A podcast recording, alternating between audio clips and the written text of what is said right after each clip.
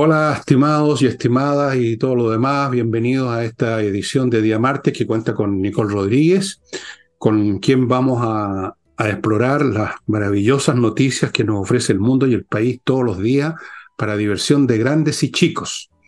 Mira. Y antes de eso, eso sí, como ustedes se imaginarán, voy a recordarles algunas cositas importantes. Por, la más importante creo el tema Ignacio, que esta guaguita con problemas de salud que cuestan una fortuna resolverla y por eso estamos en esta campaña, no nosotros solamente, para que la familia pueda mantenerlo con vida. Eso es. Los datos están a mi derecha, mándese unas luquitas, que, más, que menos de cinco lucas que sea. Caramba. Por Dios, nadie se arruina por cinco lucas, dos ya. Que sean dos y ayuden a Ignacio a recuperarse y a su familia a que se recupere.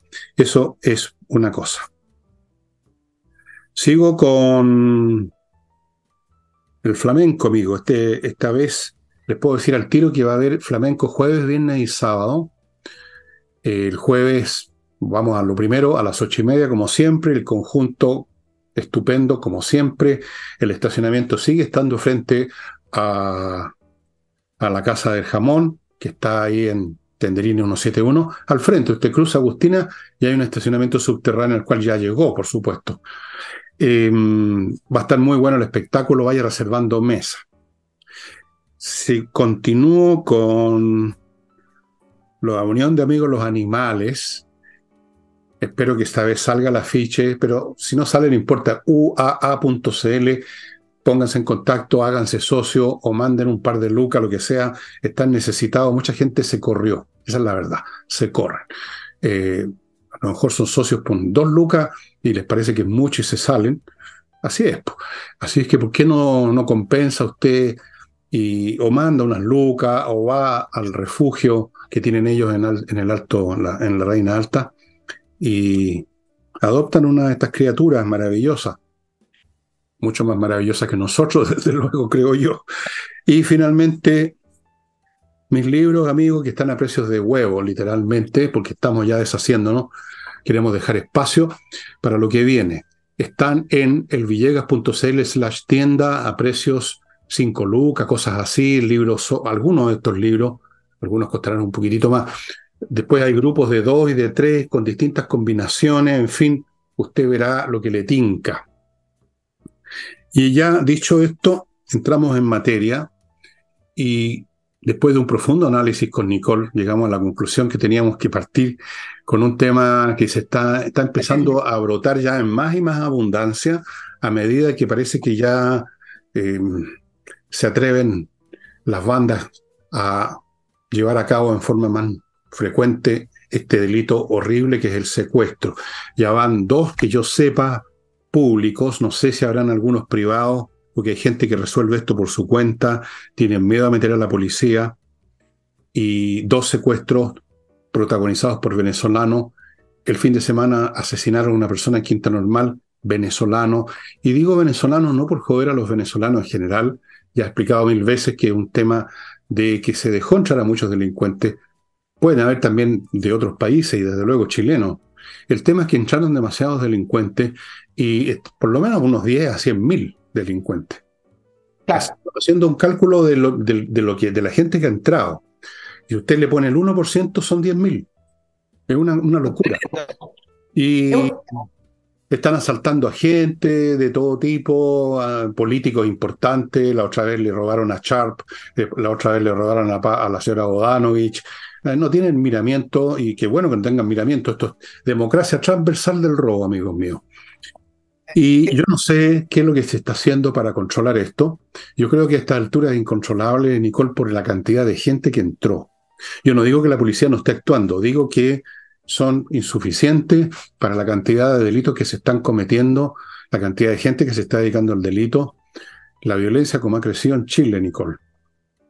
Sí, lo que ocurre, Fernando, eh, eh, siguiendo con, tu línea, es que Chile entró en, un, eh, en una espiral de inseguridad gravísimo, es mucho más grave que lo que intenta traducir o lo que intenta ver el, gobierno diciendo que se hace cargo o, sí, estamos en esto. Chile está en una espiral de, violencia e inseguridad como nunca antes. Em, te voy a decir con respecto puntualmente a, a los secuestros, la noticia que hizo Chile fue la siguiente, si usted revisa los titulares internacionales, son tres secuestros en cuatro días en Chile. Y es noticia, y no es noticia porque sea Colombia, porque están habituados, porque en Chile no ocurría. Hay que decir las cosas como son. En Chile no ocurría no solamente el tema de los secuestros, sino que, que aparecieran no sé si todos los días, pongámosle día por medio, cuerpos flotando en un canal o en un río, pedazos de cuerpo. Esas situaciones en Chile no ocurrían y hay un factor, y el factor es la inmigración. Aunque le moleste, aunque le, le sientan que esto es políticamente incorrecto, no, hay un factor, se dejó entrar acá a quien quisiera entrar y siguen entrando no se han eh, realizado ni ejecutado las políticas correctas con respecto a la inmigración, por lo tanto, sigue entrando delincuencia. Y eso eh, hay que tenerlo claro, la, delincuencia transnacional busca dónde poder ejecutar sus delitos. Y qué más fácil que en un país donde sus instituciones son débiles y un gobierno cuya afinidad con cierta delincuencia social permite también que no sean eh, drásticos y que no tomen medidas drásticas como debería ocurrir. Mira, el tema de los secuestros, hoy día se hizo una conferencia de prensa eh, donde el subsecretario Monsalve hablaba de que lo más importante es la vida y más o menos como que respaldó en parte la irresponsabilidad de Toa cuando dijo abiertamente y muy segura que se había pagado por el secuestro del empresario en Rancagua. Eh, después trató de matizar sus palabras diciendo, y la empeoró, porque dijo, eh, oh, eh, no es que el Estado haya pagado, no fue el gobierno. O sea, trató de explicar, bueno, la cosa es que se enredó por irresponsable porque no toman conciencia o a lo mejor no les da para tomar la conciencia de lo que significa que se instale en Chile una máquina delictual con respecto a, los secuestros. Entonces, ¿qué pasó? Que hoy día se presentó eh, un, nuevo equipo de, fiscalía que se va a dedicar a perseguir el, eh, crimen eh, organizado, se llama Equipo contra el Crimen Organizado y Homicidio. y el fiscal nacional hablaba que nos enfrentamos a, este cambio de, de, paradigma que es real. Pero con respecto a los secuestros que está haciendo noticia, tiene varias aristas y voy a comentar los errores. Hoy día estuve conversando con algunos especialistas, porque uno puede tildar de irresponsable a la TOA, puede tildar de falta de conocimiento, porque en Chile no existía esto de una manera generalizada. Eh, pero hoy día el gremio empresarial emplazó al gobierno a hacerse cargo de este tema. Y el tema con respecto a, a los secuestros tiene dos aristas. Uno es la inseguridad propiamente tal y dos, vuelve a repercutir en el tema de inversiones. ¿Qué empresario va a querer invertir en Chile sabiendo que se va a exponer a, un posible secuestro, extorsión para poder recibir dinero a esas bandas criminales? Entonces, al final, tiene dos aristas. Y para quienes crean que este tema de los secuestros a, lo mejor es a un nicho, a un nicho de, de, empresarios que tienen plata para pagar, están muy equivocados, porque cuando se instala esta máquina de secuestro y extorsiones se instala para agarrar a cualquiera. Y si tienen que pedir 100 millones, un millón o 500 lucas, la piden. Y si uno ve el desarrollo en los países latinoamericanos donde el secuestro termina siendo un tema muy inhabilitante para la sociedad y un tema muy arraigado en la inseguridad, uno se da cuenta que al final terminan eh, no, no, es que uno se dé cuenta, es cosa de mirar la información.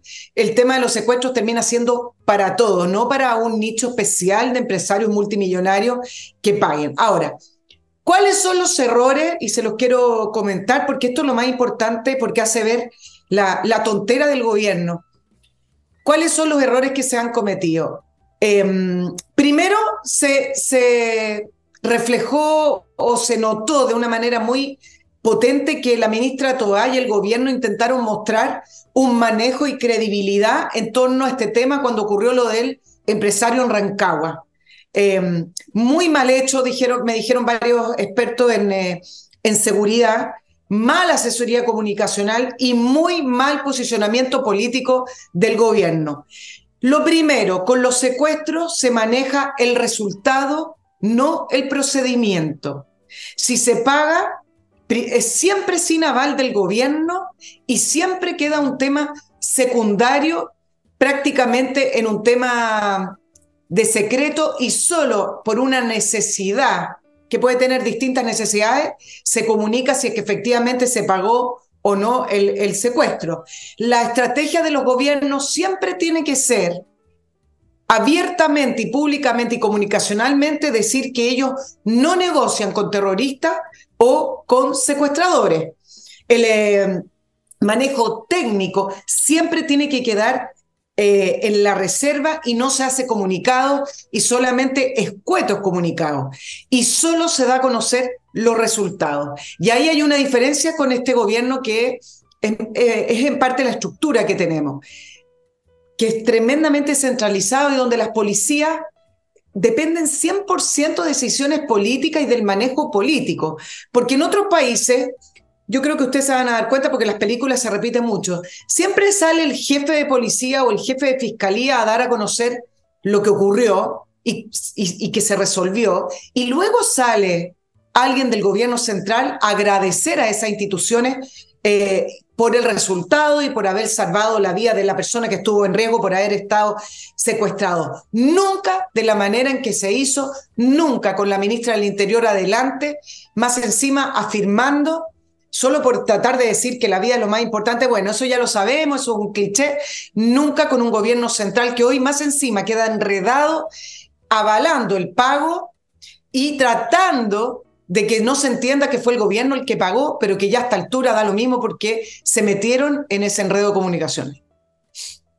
Eh, eh, es bien impresionante el déficit intelectual de esta gente, o sea, la estupidez pura y simple, que tratan de cubrirla con cantinfleo, con payasadas comunicacionales, luego se contradicen, o sea, lo hacen, hacen mal hasta lo que hacen mal. Es una cosa francamente muy impresionante. Ahora, dejemos de lado este gobierno que no sirven para nada, más que para meter las patas, y vamos a las causas. La causa de todo esto la inició, como tantas otras cosas, la señora Bachelet, que yo creo que va a quedar en la historia de Chile como una de las personas más tóxicas, y dañinas que han pasado por, un gobierno, por, una nación. Ella abrió las puertas de la inmigración masiva. Después los demás la continuaron. Piñera tampoco hizo mucho por contener eso, porque se estableció un discurso, este buenismo estúpido que se aplica en todo y que daña, lo daña todo también, y luego continúa con este gobierno que incluso creen que es un derecho humano poder ir al país que se quiera, no hay que regularizar nada, no hay que investigar quiénes son los que entran, siguen entrando a borbotones, son una manga de tarados, la verdad, las cosas, la gente que piensa de esa manera, pero están en el gobierno. Ella fue la que inició.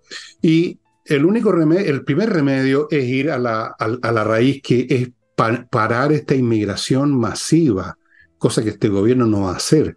Tú mencionabas unos anuncios, porque siempre están anunciando algo, de unos organismos, una, una, un grupo especial, pero esto es como un barco que está con un forado gigante que le están echando toneladas de agua por segundo y ustedes están achicando con una, con una taza de té, más o menos. que saca a ver, que haya un grupo especializado si todos los días entran más delincuentes todavía, que van a hacer lo mismo, ya con los que hay? Es imposible, digamos, ponerle fin a esto, salvo que pensemos en un, horizonte de 20 años o 10 años, y sin que entre ni un delincuente más. Entonces, en 10 años quizás se alcance a cubrir el asunto. Pero siguen entrando. Están vaciando, están, tratando de salvar el barco con una, con, ¿qué dije? con una taza de té, con un dedal, mientras entran torbellinos de inmigrantes, entre los cuales hay miles y miles de delincuentes, incluso Maduro, se dio el gusto, el gustito de vengarse, porque se sigue vengando de Chile por lo que hizo Piñera, ese tonto viaje que hizo Piñera, eh, mandó delincuentes, sacó de la cárcel delincuentes, se sacó un problema y se dio un gustito. Están llegando delincuentes, pero no individuos que se van a convertir en delincuentes, sino que delincuentes ya formados, profesionales y violentos, violentos. Todos los días están apareciendo eh, personas asesinadas, acribilladas a balazos. Todos los días. No es ni siquiera día por medio, Nicole, ya. Todos los días. Todos los putos días tenemos crímenes en este país por esta inmigración masiva y agreguemos la mentalidad de este gobierno. Este es un gobierno que indulta delincuentes, no nos olvidemos. Este es un gobierno que piensa que los delincuentes son personas que se han descarriado por culpa de la sociedad. O sea, en el fondo son víctimas. Este es un país donde la señora Vallejo aparece y dice que lo que pasó con las fundaciones es que estaban todos los mecanismos, digamos, no habían resguardo. Es decir, no es el ladrón, sino que el que dejó la puerta abierta el culpable. Eso es el país que tenemos porque ese es el gobierno que hemos tenido con la señora Bachelet y el gobierno que tenemos ahora con el señor Boris. Esto no tiene remedio en este gobierno. No tiene ningún remedio. Y eso que la PDI me, me consta a mí se sacan la cresta, es la única institución, y a medio los carabineros que están muy a mal traer, que logra contener un poco. Pero esto crece, porque esta cuestión de los secuestros, Nicole, apareció recién. Es así en, un número importante y se van a multiplicar más. Y luego, quién sabe qué otro tipo de crímenes vamos a empezar a ver también en, en buen número. Claro, este gobierno nos emponzoñó, nos emponzoñó completamente. Sí, em, el tema de los secuestros, eh, hubo un aumento, para darte algunas cifras, de 67% según las cifras de la eh, Fiscalía Nacional. La PDI dice que 76% y Carabineros 79%. O sea, escoja la que quiera pero que estamos ante un fenómeno que creció y que si no se hacen las medidas correctas va a seguir expandiéndose. Es así porque así es donde eh, es como ha ocurrido en otros, en otros países, una industria muy poderosa. Entonces, no, por nada, no por nada, por ejemplo, hace poquitos días atrás, si ustedes no lo recuerdan, en Chile se encontraba el prófugo más peligroso ecuatoriano buscado por la policía ecuatoriana, el, más buscado de la policía ecuatoriana, líder de una banda criminal, estaba en Chile. En Chile se han detectado, y algunos están detenidos, otros no, los líderes del el famoso tren de Aragua que surgió en, eh, en Venezuela y que muy amablemente Maduro los ha soltado porque le, le, le, da lo mismo lo que ocurre con el, resto de los países. En Chile están instaladas bandas chinas, Fernando. Se mm. habla poco de aquello, pero hace rato que están instaladas. Ustedes saben que hay más de 200 migrantes chilos ilegales, dentro de los cuales se dice que la, la, mayoría, los ilegales, operan en banda. Una de ellas la banda China Bank, que tiene nexos a nivel internacional. Un día les voy a hablar de, no, no un día, lo voy a dejar pendiente para, para el próximo jueves con respecto al fentanilo y cómo las bandas chinas han penetrado en Latinoamérica con esta droga que es tremendamente poderosa y que además tiene en vilo la política, la, reunión de Biden con Xi Jinping. Pero me estoy yendo a otro, a otro tema porque ha sido parte de la guerra comercial entre China y Estados Unidos. Pero el punto es que si no hacemos lo correcto y seguimos con calles sin violencia, o por qué no le ponen calles felices también, bueno, Chile se va a convertir en un, en un lugar invivible, invivible porque al final de cuentas, para un gobierno que habla, para un sector político que habla de los derechos, que el derecho caca, no existen derechos cuando tú no puedes salir de tu casa asustado, no existen derechos cuando no te atreves a poner un, una panadería porque o eres extorsionado o eres secuestrado. No hay derechos. Jodieron nuestro país. Pero antes de continuar con esto, amigos, voy a hacerme cargo del primer eh, bloque comercial, puros productos y servicios para su conveniencia. Por ejemplo, CAME ERP, software financiero, contable y administrativo para empresas de todos los rubros y tamaños. Sirve para saber cómo le va el negocio, si está ganando, si está perdiendo plata, cuánto le deben los clientes, eh, factura electrónica, revisión de estado financiero, control de stock, procesamiento de remuneraciones, integración con los bancos, con el servicio de impuesto interno, con Tuti. Amigos, pónganse en contacto. Esto es muy accesible, el costo se implementa rápida y fácilmente y francamente es la manera como hay que manejar las empresas hoy en día porque los márgenes son más arduos, son más exigentes. Cualquier error significa que usted se hunde simplemente. Continúo con la Academia de Inglés entreninglés.com, gestionada por puros profesores de inglés y que ofrece clases online muy potentes, muy eficaces. Amigos míos, si quiere aprender inglés de una vez por todas, vaya matriculándose en entreninglés.com. Cualquier duda, mande un mail a coordinación arroba Continúo con Edifito. Este es un software para administrar todos los aspectos de un edificio. El tema personal, por ejemplo, son temas contables, de papeles, contabilidad, pago, remuneraciones, cotizaciones, etc. Luego están los temas físicos, la mantención física del edificio, los ascensores que hay que revisarlos cada cierto tiempo, la limpieza, el aseo del edificio, eh, la seguridad, una cuestión fundamental. Todo eso con Edifito, un software de gran calidad que se está usando en toda Latinoamérica, en miles de edificios. Sigo con, la, con tu asesoría tributaria.cl, un grupo de profesionales que le ofrecen a usted una asesoría, no acesa, sino que acceso, asesoría contable y tributaria para que usted mande los problemas que siempre se tienen con las tributaciones, que falló una cosa, que le llegan los avisos, que hay una multa, para que eso nunca más le pase, póngase en manos de tu asesoría tributaria.cl que además le van a ordenar la contabilidad. Todas estas cosas hay que hacerlas bien hoy en día. No hay margen para error hoy en día en este mundo. Y termino el bloque con miclimo.com que ofrece los mejores equipos, equipos Prime y una instalación con cinco años de garantía, cosa que nadie más hace. No olvidemos que esta es una empresa chilena con siete años en el mercado, dos premios a cuestas, y podría haber tenido más si no fuera por el COVID y todo lo demás. Así que pónganse en contacto con mi clima para el calor, para el frío, para filtrar el aire, para todo. Bueno, tú decías si no se hace esto, si no se hace lo otro. Bueno, tú sabes que no se hace nada. No podemos esperar que este gobierno vaya a hacer algo. Todavía demos gracias que dejan funcionar a la PDI que no la han desarmado, que no la han desmoralizado anunciando que hay que nacionalizarla o que tiene que eh, ponerse en, otra tonalidad, un poco lo que hicieron con Carabineros. Yo, me, ha asombrado que todavía no hayan metido el diente a fondo, aunque quizás lo han hecho y no tenemos idea, en la Policía de Investigaciones. Es la última guardia pretoriana que le queda a este país.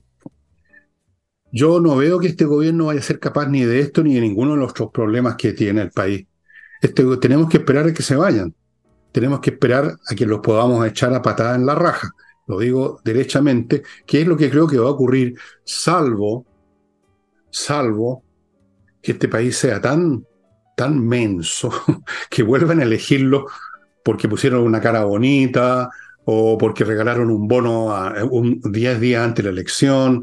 Entonces, si vuelve el país a elegir a esta gente para que sigan hundiendo el país, bueno, está bien, Allá, allá, allá el país. Allá ellos, allá ellos y allá, allá nosotros. Bueno, pero nosotros, porque nos vamos todos, nos hundimos todos, ese es el problema. Claro. Todo escondido y encerrado en la casa. Ahora, dos puntitos con respecto a esto. Eh, la PDI y policía ya llevan con este gobierno más o menos dos años alertando que el tema de los secuestros venía increciendo. Em, parte de las personas que hoy conversé me, comentaron que, que, sí existieron varias reuniones con eh, el Ministerio del Interior y, y, grupos que formulan políticas públicas para que se hicieran cargo de antemano algo que iba a venir. Bueno, y eso efectivamente no, no ocurrió. Le vienen alertando al gobierno hace, póngale dos años, porque hay, hay, pasos lógicos que iban a, empezar a suceder en Chile con la instalación de estas bandas, no era de extrañarse. Y el tema es que no hicieron nada y siguieron con estas ideas que suenan bien, como la calle, calle sin violencia o vamos todos juntos al barrio, o cualquier cosa que al final no, se, no se hace cargo de nada. Lo que sí me parece que es un avance es en la propuesta constitucional con la creación de la Fiscalía Supraterritorial. ¿Y por qué es un avance? Porque estas bandas operan a nivel nacional. Entonces, el no contar con un fiscal y grupos de fiscales que puedan desarticular o por lo menos investigar bandas que estén actuando a nivel nacional es una debilidad. Entonces, claro, hoy presentan un equipo contra el crimen organizado, pero cuando tú tienes un fiscal eh, que está investigando en Rancagua, con respecto a... Tiene otro fiscal en el norte, donde fue eh, uno de los últimos secuestros el, eh, fin de semana. Bueno, al final es toda una investigación desarticulada que no se puede juntar y que al final no llega al fondo del asunto, que es desarticular, eliminar y poner tras las rejas o expulsarlos del país a estas bandas que se van corriendo porque efectivamente donde los van pillando se van corriendo. Por eso creo que sí es un avance la propuesta constitucional el formar esta, esta entidad supraterritorial que puede operar a lo largo de, todo Chile y que en el Congreso ni siquiera se ha, discutido. Sí, se necesita una especie de FBI, que fue lo que se hizo en Estados Unidos precisamente cuando comenzó el crimen a crecer y se convirtió en una industria.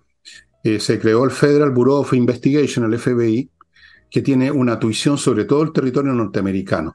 Como ustedes saben, porque lo habrán visto en un millón de películas y series, un crimen que, se traspasa la frontera estadual, como se dice, como debe decirse, o estatal, no estadual, eh, inmediatamente entra bajo la tuición del, FBI. Acá está bien, puede que se haga, incluso que lo hiciera mañana este gobierno, que lo están anunciando, porque una cosa aquí son los anuncios y las frases y otra cosa son los hechos. Pero aunque lo hicieran, el punto central es la inmigración que continúa. Este es un borbotón, es una hemorragia para adentro, por así decirlo. En vez de ser sangre que sale, es veneno que entra y entra todos los días. Entonces, contra eso, usted puede poner 10 equipos de investigación y simplemente por una cuestión de número, una cuestión estadística, una cuestión matemática, usted no va a poder hacerse cargo. La policía siempre es en número inferior a la cantidad de delincuentes y cada acción policial se que toma horas y personal se dedica a un tema mientras están ocurriendo otros 20. Imagínense si eso se multiplica al cuadrado ahora.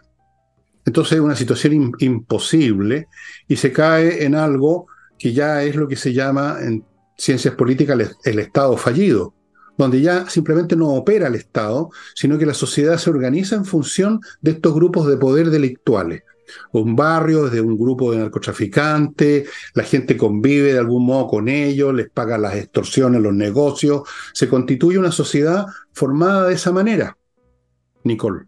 Ya no hay un Estado central que opere, o sea, es, lo que pasa en Gaza con, con la autoridad palestina. Están ahí, pero no son ellos los que operan, opera Hamas opera Hezbollah, operan los grupos terroristas. El Estado es meramente unos señores sentados en su oficina, no tienen poder ninguno. Ese es un Estado o semi-Estado fallido. Haití es otro ejemplo de Estado fallido. En fin. Eh, acordé de una, eh, para terminar, me acordé de una de las pocas personas que se atrevió a decir que Chile hace rato que ya es un Estado fallido, ¿ah? y fue el abogado Bofil, porque siempre tú sabes que eh, eh, en, nuestras eh, columnas de opinión, los analistas, los propios políticos, en Chile no nos gusta decir las cosas como son, hay que como decirlas suavecita. Cuando hay robo en el Estado es como irregularidades. se pasó por alto, siempre es, suave. Bueno, el abogado Bofil creo que ha sido uno de los primeros lo he tratado de entrevistar para mi programa, lo voy a seguir insistiendo, pero no he tenido tiempo. Uno de los primeros que se atrevió a decir Chile ya es un Estado fallido. Claro, a lo mejor no somos Haití, no, no hay para qué compararse siempre, pero somos un Estado fallido, en relación a lo que éramos. En relación a lo que éramos y hacia dónde vamos.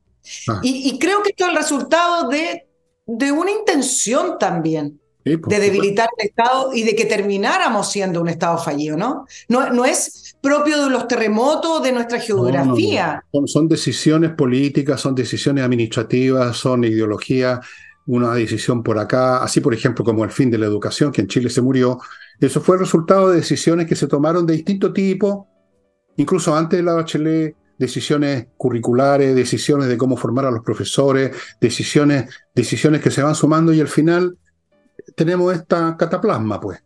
Lo mismo en materia de delito, decisiones que tomó la señora Bachelet con los inmigrantes, decisiones que toma este gobierno respecto a cómo tratar, no van a taponar esta cuestión, esa es otra decisión o falta de decisión, como tú quieras, evidentemente que esto no ocurre porque sí. Y a propósito de Estado fallido, otro que estaba en camino a lo mismo, porque no estamos en camino nosotros. Todavía nos quedan algunas instituciones fuertes, pero que están lamentablemente, y lo digo de frentón, un poquito en el aire, y espero que estén todavía intactas, cosas que tengo ya cada vez más dudas y sospechas. Argentina. Eh, yo no vi, fíjate, el debate, o sea, lo vi 30 segundos y en esos 30 segundos me pareció percibir que ese debate lo iba a ganar Massa. No sé qué pasó, no he leído los resultados, pero me pareció que la postura de Massa, con ese aire del, porteño sacado, botán sacando pechos y tranquilo, le iba a ganar en el debate a un hombre más temperamental como es ley. No sé qué pasó. No sé si tú tienes alguna conclusión. Sí, tengo una conclusión. Eh, no lo vi completo porque eh, no, no, me dio el tiempo yo creo, juzgar, a juzgar por la, la, reacción de la prensa, también por lo que yo vi, Massa estuvo mejor, si es que, si es que de eso se trata, poner quién ganó. Y acá quiero decir dos cosas, que impresionante, es impresionante tener un candidato cuyo ministerio es el mayor responsable, bueno, el gobierno responsable, pero que es el responsable directo de la situación económica de un país que tiene 40% de pobreza. Argentina es un país riquísimo, no tendría por qué tener esos niveles de, pobreza. Bueno, un país con la inflación arriba del 100%, con esos niveles de pobreza y que se instala un candidato con grandes posibilidades de salir electo presidente, siendo el responsable directo de la cartera de economía. Es solo ocurre en Argentina. Eso solamente como comentario. Pero ¿qué pasa con mi ley? Y esto también es un aviso quizás de lo que podría venir a, a futuras campañas presidenciales en Chile. Es Creo que estos candidatos, como Milei, que surgen desde la crítica, aunque sea una, una crítica tremendamente legítima y con muy buenas ideas también, o por último, con remecer el tablero de la política argentina que lleva sumergido en la misma bloque político y con las mismas ideas asistencialistas populistas de izquierda. Eh, surgen estos candidatos que empiezan a proponer otra mirada para Argentina, que eso ya es novedad, que esté en segunda vuelta, pero resulta que como la tesis es que se tienen que moderar, para, porque como con el votante que lo sigue no es suficiente y tiene que agarrar el electorado de centro, estos candidatos terminan por desinflarse, no porque su idea sea mala, no porque esté equivocado y no porque su crítica no era legítima, sino que empieza una mezcla, y creo que a José Antonio Casi le pasó exactamente lo mismo. Empieza una mezcla de, de, de liderazgo político desinflado, eh, como apagado, como que no saben cómo proponer las mismas ideas sin gritar. Y entonces toda esta aura de las elecciones se ganan en el centro, las elecciones se ganan moderándose. Estos políticos de esta naturaleza terminan enfrentando mal las segundas vueltas porque al final uno no sabe si sigue con las mismas ideas, si va a echar a todos esos empleados fiscales que dijo que iba a echar, si iba a terminar con un banco central que en Argentina no funciona como en Chile porque es un banco central politizado 100%, no autónomo, también es responsable de la inflación en Argentina. Por lo tanto, ideas que del punto de vista económico en cualquier país desarrollado o que funcione bien el libre mercado, digámoslo así, o el capitalismo, no serían una revolución. Bueno, en Argentina suena una revolución. ¿Y qué pasa? Que le dicen, no, te tienes que moderar. Entonces uno ve a un Milley apagado en el, en el, en el, en el eh, debate, sin tanta fuerza y energía para defender esas ideas, solo por la idea de que se tiene que moderar para poder agarrar ese electorado. Yo creo que hay otras maneras de poder atraer ese electorado sin desinflar al personaje. Todos los políticos terminan siendo un personaje, tienen que crear un personaje porque se tienen que vender, pero tiene que haber una manera en poder atraer ese electorado, agrandar sus votos porque lo necesita para poder salir electo, pero sin desfigurar la persona y el político que es y tampoco desfigurando sus ideas. Y me da la impresión de que esa moderación lo ha confundido o por lo menos no ha encontrado el tono en este escaso tiempo que le queda para la elección que viene el domingo. Bueno, parece que le acerté con mis 30, parece que me bastan unos pocos segundos para captarlo todo. No, lo que pasa, eh, me dio esa impresión, a lo mejor pude haber estado equivocado, pero parece que no estaba equivocado. Efectivamente ocurre que estos señores que dan consejos electorales, todos estos tipos que se creen los grandes genios y son realmente idiotas, que nunca captan los momentos históricos y su verdadero tono, el tono de cada momento histórico. No tienen olfato histórico. Son astutines, o sea, rasca, se mueven a nivel de una laucha, digamos. Oye, modérate, modérate, hay que ser moderado, moderado, y con eso le quitan toda su fuerza. Ahora, Antonio Cast, yo no sé, porque siempre fue moderado, no, no tiene nada que ver con mi ley, es un tipo, lo he visto en muchas, me acuerdo que lo vi en, así pedacitos nomás, yo no veo televisión, de programas que lo llevaban y estaban estas periodistas o periodistas medios histéricos, todos progres tratando de remecerlo, y él siempre con una calma, pero impasible. Eh, ese es su estilo. Yo no sé si se moderó aún más que eso, porque ya más que eso sería caer, digamos, caerse muerto. Digamos, ya, ya sería una, una pasividad completa. En el caso de Milley, claro, él debió de haber jugado a su a, lo que es.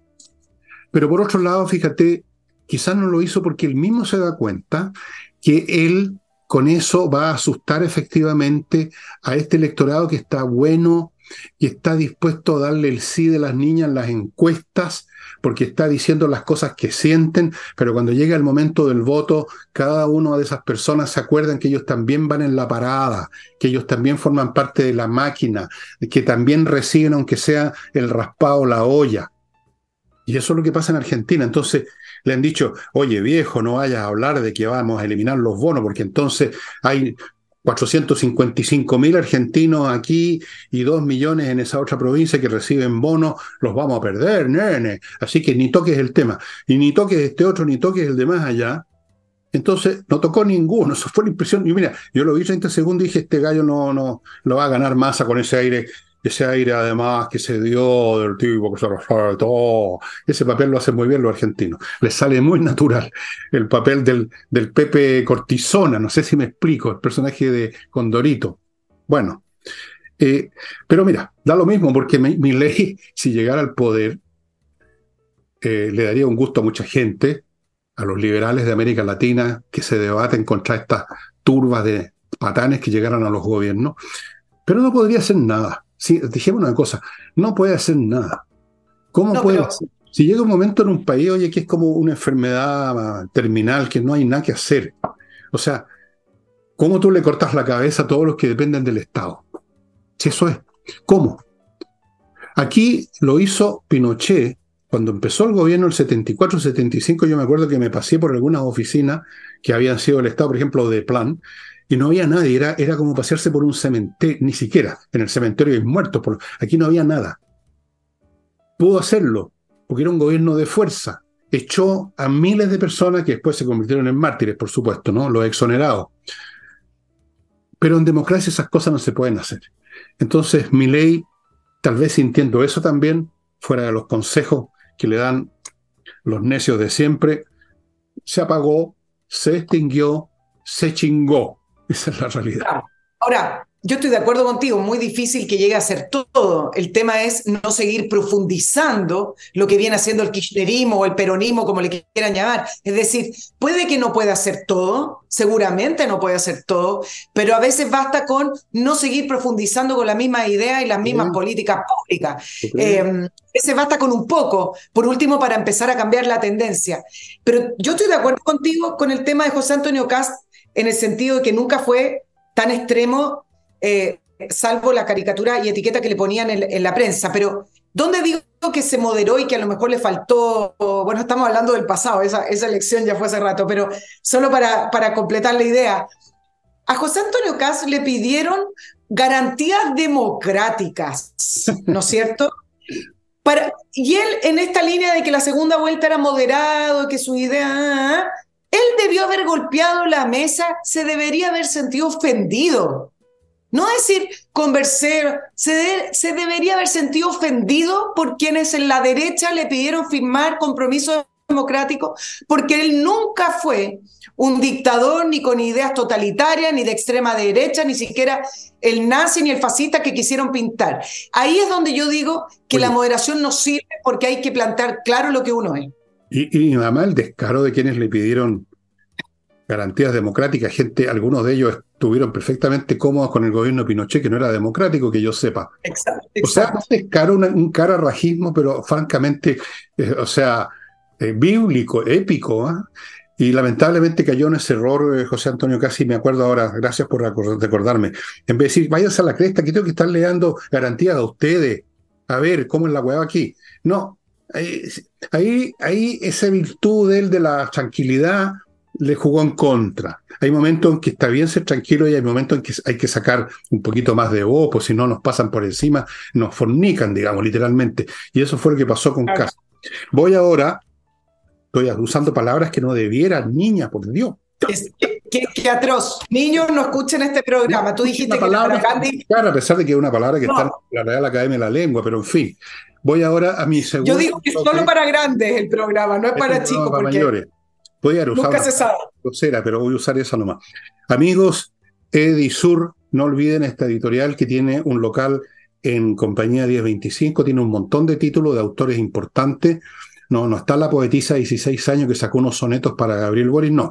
Puros autores importantes y pronto va a estar ahí Parasitismo y su versión en América Latina de mi fallecido y venerado Stanislav Andrzejewski, de mi venerada Polonia, además. Ustedes saben que yo soy filo polaco.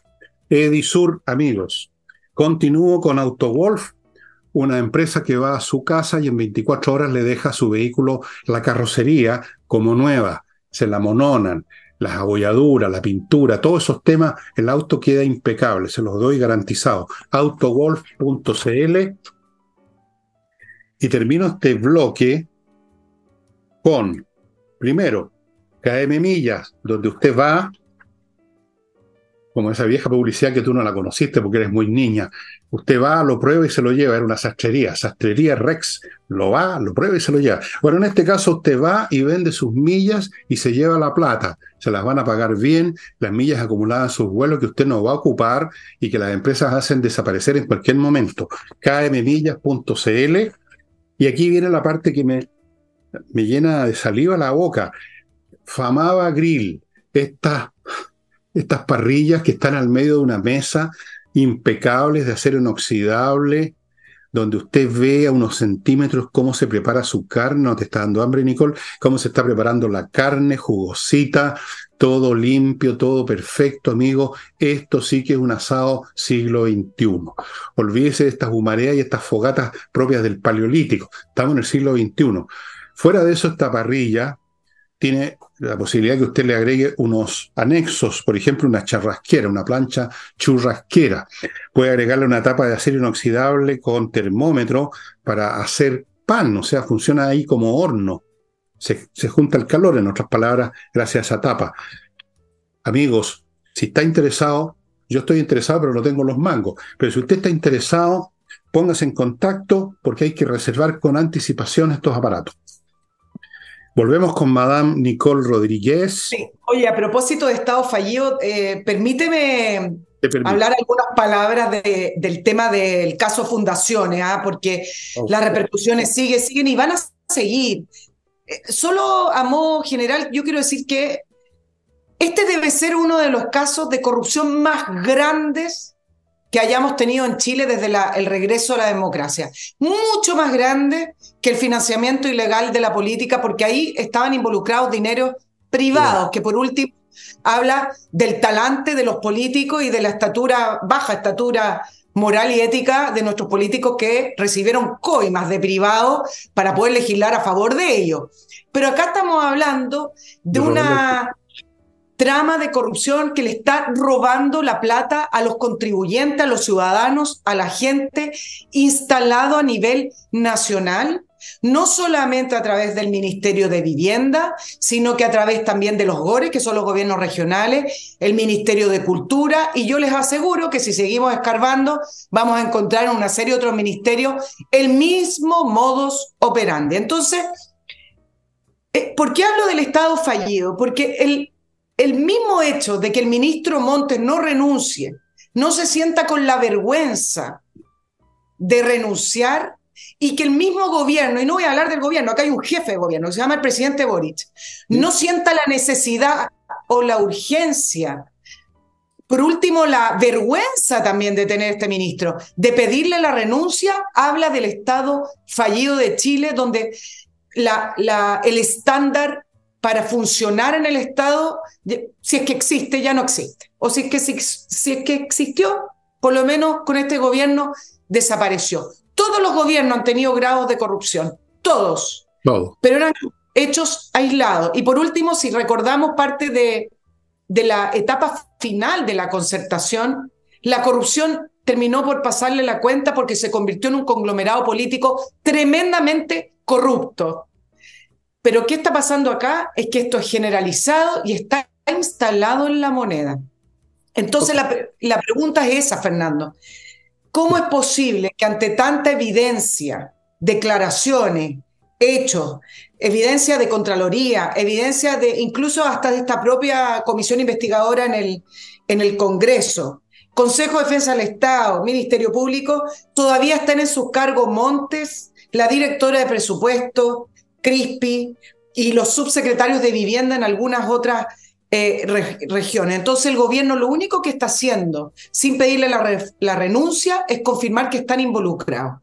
Eh, no los saca porque fueron parte de la trama diseñada por este gobierno, por este oficialismo, este nuevo oficialismo, el Frente Amplio, que está en el ADN de ellos. Por lo tanto, el, hecho de tratar de omitir información, tratar de colocarlo en una cosa puntual, como lo intentaron en un principio, o de culpar al sistema, o de culpar al gobierno anterior, y no hacer lo que debiera ser un gobierno decente, implica directamente que están involucrados desde la cabeza del gobierno, porque cualquier presidente que no supiera o que no fuera parte de lo que ellos este diseño, estaría escandalizado de que sus funcionarios actuaran así.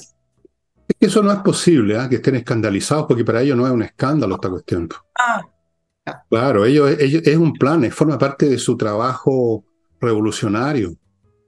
Eh, y por supuesto, para ellos esto de la fundación es correcto y sacarle plata al Estado es, como dicen los comunistas, la vía correcta. La vía correcta es defraudar a los civiles para enchufarles a la fuerza el modelo social que tienen en mente, si es que lo tienen en alguna parte. Yo creo que lo tienen en otra parte. Eh, no se les puede pedir. Tampoco podrían, incluso si les viene un espasmo de honestidad, deshacerse de Monte o de cualquier otra persona, porque primero no tienen a quién poner Segundo, sería una confesión completa, o sea, ya sería como, digamos, sacar el tapón de la, de la tina, se va todo, eh, de, que, de, que la, de que la embarraron, de que, son unos, de, que son unos ineptos que no sirven para nada. Entonces tienen que seguir mirando para otro lado y tratando de legitimarse con la idea de que todo esto es necesario, el costo, la externalidad negativa de un proceso de transformaciones profundas que el país necesita. Así lo ven ellos. Ellos en la privada sienten que están haciéndolo bien, que están en lo correcto. En la pública, donde no pueden decir eso, porque están viven en contradicciones, no pueden decir lo que quieren y lo que piensan. Son revolucionarios a escondidas, eso lo hemos dicho hace tiempo ya. Tienen que operar en forma sinuosa. Entonces, en la pública tienen que, como tampoco pueden reconocer errores, porque eso, eso los perjudicaría con su en todos los sentidos. Entonces empiezan con tergiversaciones, con mentiras, con no asistir a donde los citan, como hizo Crispy dos veces seguía, mirar para otro lado, salir de viaje. El señor Boris, no sé si tendrá otro viaje planeado probablemente. No pueden hacer otra cosa. No quieren hacer otra cosa. Están sonados, están atrapados, están atrapados. Están atrapados en su propio programa, en su, en su propio personal, ¿De dónde podrían sacar mejores personas, dime tú?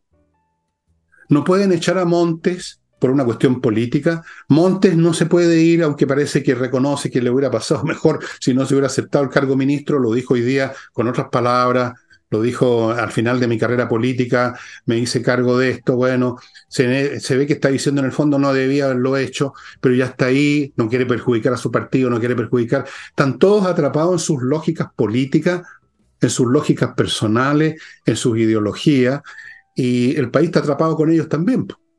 Porque resulta que se han apoderado de todo el aparato del Estado con su gente, la han repletado con su gente, y por lo tanto, vuelvo al punto inicial, hay que infligirles derrotas electorales. El 17 de diciembre, primera oportunidad, y luego en las parlamentarias, en las presidenciales, en todas, y sacarlos de una vez por todas, barrerlos del país por, por lo menos por una o dos generaciones. Pero nada se puede esperar de este gobierno, de su personal, es imposible. Es simplemente, si ocurriera mañana algo de ese tipo, yo inmediatamente caigo de rodillas y me pongo a, a, golpearme el pecho, digamos, se produjo un milagro, digamos, esto fue como la multiplicación de los panes o del vino. Bueno, preferible el vino. Eh, no lo podría creer. ¿Tú lo creerías? ¿Tú lo cre claro, ¿tú pero... Creerías? ¿Tú creerías que mañana apareciera el presidente o, la, o esta señora Toá que mete las patas una vez diciendo vamos a taponar, por ejemplo, el tema de la inmigración para acabar con esta cuestión? No, ¿no es cierto? Tú no te lo esperas. Tú no te puedes esperar tampoco que mañana vayan a, a terminar con la CAM, a tomar los presos a todos esos gallos que se apoderaron ya hace rato del país, al punto que ya ni siquiera necesitan cometer tantos crímenes de lo cual se jacta Monsalve que bajó un 20%. Claro, ya no necesitan, porque ya no hay resistencia. ¿Tú crees? ¿Tú puedes esperar eso? ¿Tú esperarías no, eso?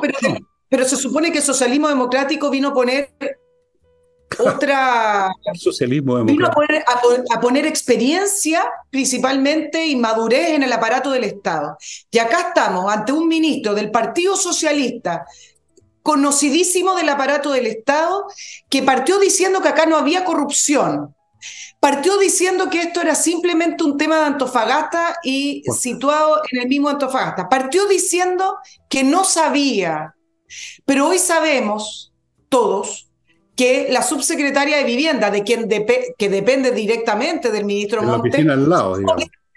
Eh, eh, claro, o sea, si la subsecretaria de Vivienda supo esto y no lo supo el ministro Monte, entonces el ministro Monte no va a trabajar, porque no. ¿cómo entendemos que 10 días antes todos supieron menos el ministro Monte? Entonces, es yo creo que acá engañado, voy, a, voy, a, ser bien suave. El ministro Monte ha faltado a la verdad, porque si uno, si uno revisa sus primeras declaraciones, tratando de contener, que no sabía, que es solo Antofagasta, que no se enteró, que no es corrupción, dijo dijo varias cosas. Y hoy en sus declaraciones parecería ser que ahora determinó ser la víctima. Y entonces dice no voy a renunciar y yo me pregunto en qué país decente un ministro tiene cara para seguir trabajando y dando conferencia de prensa, inaugurando una casita por acá, cuando se le han perdido más de 8 mil millones de pesos bajo sus narices y su responsabilidad.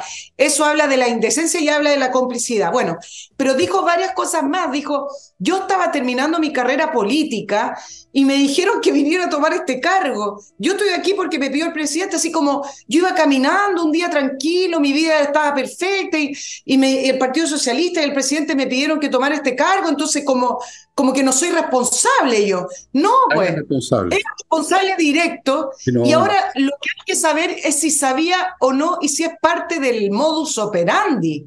Oye. Entonces, aquí vino el socialismo democrático si no va a poner responsabilidad. Al parecer, funcionan igual que el Frente Amplio y el Partido Comunista, porque aprobó dignidad. Ellas nunca son responsables de nada. Esta historia, esto me recuerda, tú no, no, no sabes esto porque eres muy joven, eh, y, nunca, y, nunca, te moviste en el centro de Santiago como me movía yo cuando vivía por ahí.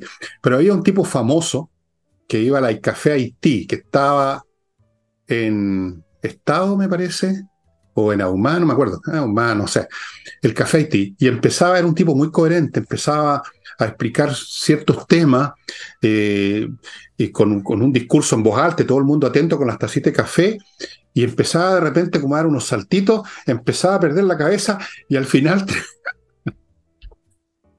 terminaba, terminaba dando salto y gritando, la culpa es de los detectives. Entonces, claro. yo creo que falta que Monte empiece a dar saltito y diga, la culpa es de Piñera, si la, lo tienen para culparlo de todo, la culpa es de Piñera, todo viene de antes. La culpa es de Piñera para la cuestión de, la, de, la, de los fondos, porque no, no cuidó que hubiera un sistema administrativo más, más, más, más, más vigoroso, más, más fuerte. Entonces, la culpa es de los detectives, él no es. Son siempre víctimas. Siempre llegan al final cuando ya están arrinconados, eh, revelados en su inoperancia, en su estupidez y en su corrupción muchas veces. Yo no creo, entre paréntesis, que Montes sea corrupto. Creo simplemente que es incompetente, que es casi peor. Cuando están arrinconados, entonces se convierten en víctimas víctimas del fascismo, de los ultraderechistas, del gobierno anterior, de los militares, del pinochetismo, de, lo, de, los, de los, nostálgicos de la dictadura. Todos somos, nosotros somos todo eso y somos victimarios del pobre Montes, que fíjate que lo llevaron a la rastra, lo, lo lacearon en la calle cuando iba caminando, como dices tú, claro. lo llevaron a la rastra, a tirones. Bueno, amigos, wait a minute, because I'm compelled to read this.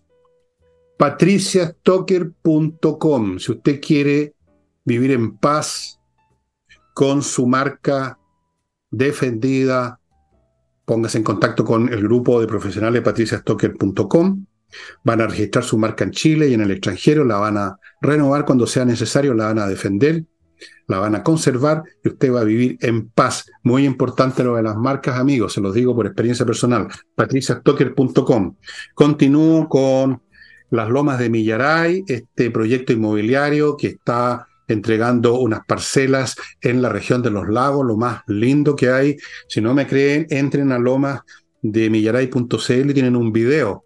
Échense una miradita, se van a entretener como mínimo, aunque no compren nada. Muy bonito, señoras, señores, por todas las cosas que hemos estado hablando con Nicole y que usted conoce, hay mucha gente que se está yendo a las ciudades, pues se está yendo a la ciudad, entre otras cosas, para arrancar de los secuestros, de los robos, de la fealdad, de la mugre, de las movilizaciones, de todo eso. Bueno, esta es una manera maravillosa de arrancar. Lomas de Millaray, amigos, todas las parcelas con agua, electricidad soterrada, fibra óptica, tutti.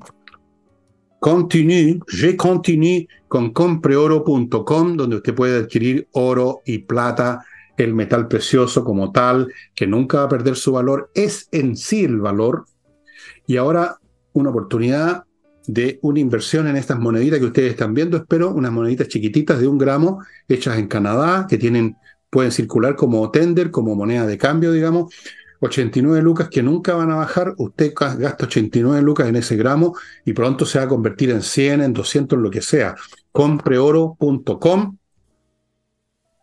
y volvemos con Montes, no sé, pues si da para más. Me quedan dos cositas que decir, nomás siempre son dos, te vas a reír de mí. Y otra cosa, eh, perdón, antes de que se me olvide, porque tú hablabas del Estado fallido, ha, insistido en ese punto que yo creo que vamos para allá, no hemos llegado, pero vamos para allá, eso sí.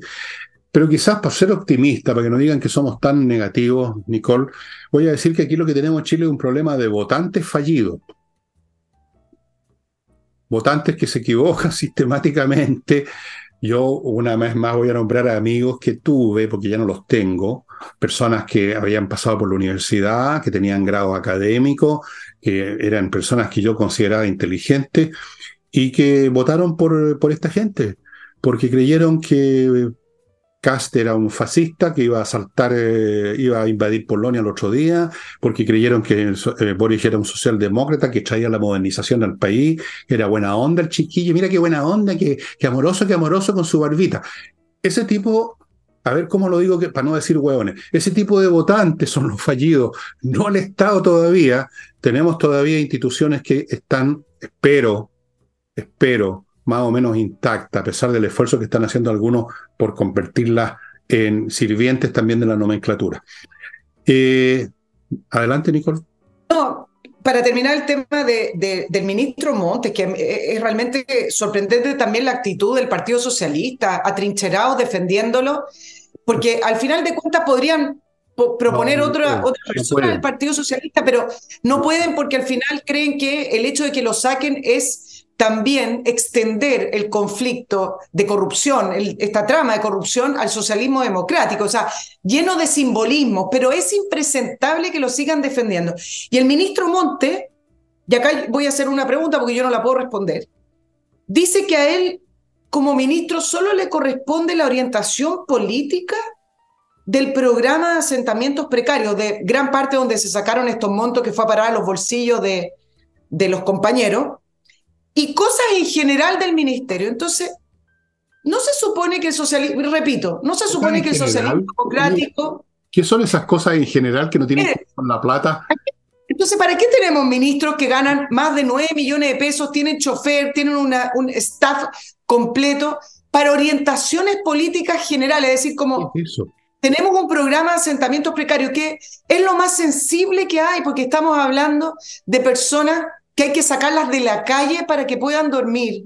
Y resulta que el ministro Monte considera que no es su responsabilidad porque su responsabilidad son orientaciones políticas, que no sé qué significa eso, qué significa, no significa nada. decirles que voten por el Partido Socialista, yo no sé qué significa. La cosa es que las explicaciones no son válidas y no son propias de, se supone, un conglomerado y un partido político que en teoría en un inicio la gente vio cierto futuro un gobierno porque venían a poner orden, ¿te acuerdas? Venían a poner experiencia, venían a poner, eh, venían a ser los adultos. y resulta que tenemos un ministro, claro, y tenemos un ministro que dice que a él solo le corresponde orientaciones políticas, pero para eso nos ahorramos, hagámoslo con inteligencia artificial, apretemos un botón pues y nos ahorramos al ministro. Eso sería mucho mejor. No, no es lo mismo. Inteligencia ah, artificial. Incluso una inteligencia artificial de primera generación sería mejor que Monte ahí en el ministerio. Orientaciones políticas generales. Eso es una, una vaciedad completa. Todos los días tiene que hacer orientaciones políticas generales. Yo podría creerte que el primer día, cuando tú llegas al ministerio y te instalas en el sillón, convocas a tu gente y dices, bueno, en general, y para qué usar la palabra política, está de más. En general vamos a concentrar nuestro esfuerzo en tal cosa, en viviendas para los que no tienen, ya. Y, y se acabó, lo, demás es ejercitar eso, llevarlo a cabo. No todos los días voy a tener una nueva orientación política general, eso es estúpido nomás.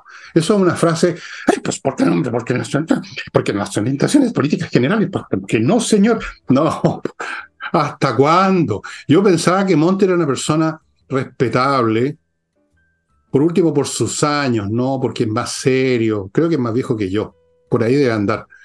Eh, Nicole, prométeme que si alguna vez me ves diciendo tonterías tan grandes, me vas a pegar un tiro en la nuca, porque yo no quiero vivir, digamos, a ese nivel, a ese nivel de incompetencia, yo prefiero estar muerto. Te lo digo. Ahora el Partido Socialista no lo va a sacar porque eso para ellos sería un daño muy grande. Ellos están siempre pensando en los daños de los partidos, cómo vamos en la parada, jamás piensan en el país. ¿Te fijáis? Tácito está eso. Su punto de referencia es el bien del partido, no el bien del país el partido. Bueno, así piensan siempre los militantes de partido, ¿ah? el partido, el partido, el partido. Es como los beatos que hablan de la iglesia, la iglesia, la iglesia, esto del partido, el partido. Y uno se pregunta, bueno, ¿y dónde están los ciudadanos, carajo? ¿No, no están para servirnos a nosotros? no, pues no están para servirnos a nosotros. Están para servirse de nosotros. Y subirnos los impuestos. Por eso, servirse de nosotros explotarnos, mentirnos. Eh, amigos, dos cositas más antes de que nos vayamos, porque no, nos quedan como un minuto o dos y se los, siempre se los entrego a Nicole. Hey, el corredor inmobiliario que todavía vende a pesar de todo, un milagro. Yo lo voy a comunicar al Vaticano a ver si le dan, le dan una patente santidad, porque no sé cómo lo hacen. Hey, ese es el corredor que vende en Chile todavía y Remodeling, la empresa de puros profesionales para remodelar su casa como se debe, sin que usted tenga que pasar por chasco con los maestros chasquillas que dejan la crema y después desaparecen, como a todos nos consta, porque todos hemos caído alguna vez en esa trampa, ¿o no, Nicole? ¿Cuántas veces te han jodido los... Ya, esta es una empresa con puros profesionales, remodeling. Ya, señora, tiene no, alcanzo mucho, voy a, voy a entrar en este tema el próximo jueves, pero dos informaciones, dos aristas que han, em, se han estado desarrollando a propósito del ataque barbárico de Hamas a Israel el 7, el 7 de octubre. Uno, que recién el mundo se empezó a preguntar qué ha, hecho y qué hace Hamas con los 17 años de ayuda que llevan eh, recibiendo desde la ONU y desde distintos organismos internacionales creados solo para ayudar a, la causa humanitaria. Claro, desde los países árabes. Hay una línea que tiene que ver con, con platas negras, con, con, platas que eh, salen desde el crimen organizado, pero también hay una ayuda institucional que se produce hacia Gaza y que lleva 17 años. ¿Y qué pasó? Que se preguntan, ¿qué pasó con esa ayuda? Porque cuando ahora salen más y más imágenes de los túneles que tú comentaste, prácticamente hay una ciudad abajo. Una ciudad. Construida. Esa es la ciudad. Donde abajo hay una, ciudad en realidad. Esa es la verdadera ciudad. ¿Y qué es lo que hay abajo? Hoy día miraba cadenas internacionales mostrando el arsenal militar que hay, por ejemplo, debajo del hospital principal de, Gaza, ese hospital que eh, la gente llora porque hablan del humanitario, pero que al final se utiliza como una base militar. Hay un escondite que salió hace poco en las noticias que está abajo de la sede de la ONU, con la complacencia de los enviados de la ONU y abajo también como guarida de arsenal militar. Además de las mm, informaciones que han salido que uno de los principales líderes de Hamas que tiene eh, residencia en Qatar, cuyo patrimonio asciende a más de 5 mil millones de dólares. Entonces, se está levantando la pregunta, bueno, eso es lo que está pasando, lo que ha pasado y en lo que ha gastado jamás, que tiene a cargo Gaza, que se hizo del poder en Gaza hace más de 15 años y que no le, lleva, no le llega nada a la causa palestina, eso es un tema que después lo voy a desarrollar por un tema de la ONU muy interesante que, que les quiero plantear el próximo jueves con respecto a cómo la ONU se ha ido trasladando de resolver conflictos que no lo resuelve y no lo resuelve por una serie de causas que voy a explicar y ahora se ha trasladado a administrar causas humanitarias para poder decir que hace alguien en los conflictos. Y el segundo tema tiene que ver con el trabajo de los periodistas. Se filtraron imágenes de periodistas que cruzaron junto a Hamas para poder retratar, esto es tremendo, ¿eh? retratar la barbarie que realizaron los terroristas Hamas con la muerte de esas 1.200 personas en Israel, periodistas que supone que trabajaban para algunas cadenas entre paréntesis, imparciales, pero que se filtraron fotografías de esos periodistas, foto, fotoperiodistas, en realidad fotoreportajes, eh, retratados junto a los terroristas en Gaza, sacándose fotografías y compartiendo. ¿Eso qué significó? Un reclamo de no solamente Israel, sino que también de alguna otra agencia, eh, que es otro tema que voy a profundizar el jueves. Entonces, dos situaciones que el mundo en esa hipocresía sabían se autoengañaron, pero que hoy están saliendo a la luz de una manera muchísimo más evidente y más clara. Bueno, para finalizar, hay tiempos como estos en que la mentira y la hipocresía reinan y son el estándar y por miedo de muchos, por conveniencia de otros, por odio de, de unos cuantos, etcétera. Son, hay periodos así espantosos en que está todo al revés y es realmente da ganas de salir apretando salir arrancando. Bueno, eso sería todo. El jueves entonces queda la Nicole de entrar en más detalles de esto. Y, bien, pues será hasta mañana en lo que respecta a mí. Y pasado mañana con Nicole. Amigos, amigas, a ver dónde se acaba esta cuestión. Aquí.